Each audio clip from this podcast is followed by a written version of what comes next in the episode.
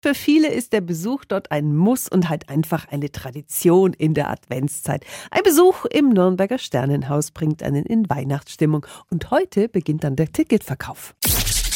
365 Dinge, die Sie in Franken erleben müssen. Guten Morgen an Kiki Schmidt von der Stadt Nürnberg. Sie organisiert das Programm im Sternenhaus. Kiki, ihr feiert heuer Jubiläum. 25 Jahre gibt es das Sternenhaus jetzt schon.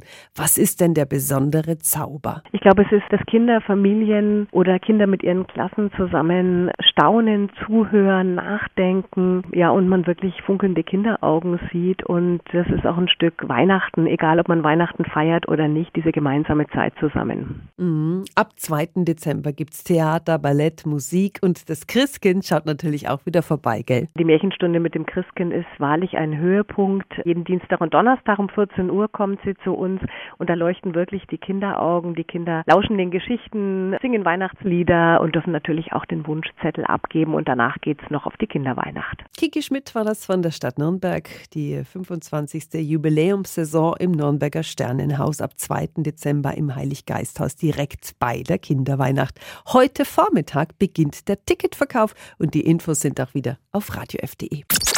365 Dinge, die Sie in Franken erleben müssen. Täglich neu in Guten Morgen Franken um 10 nach 6 und um 10 nach 8. Radio F.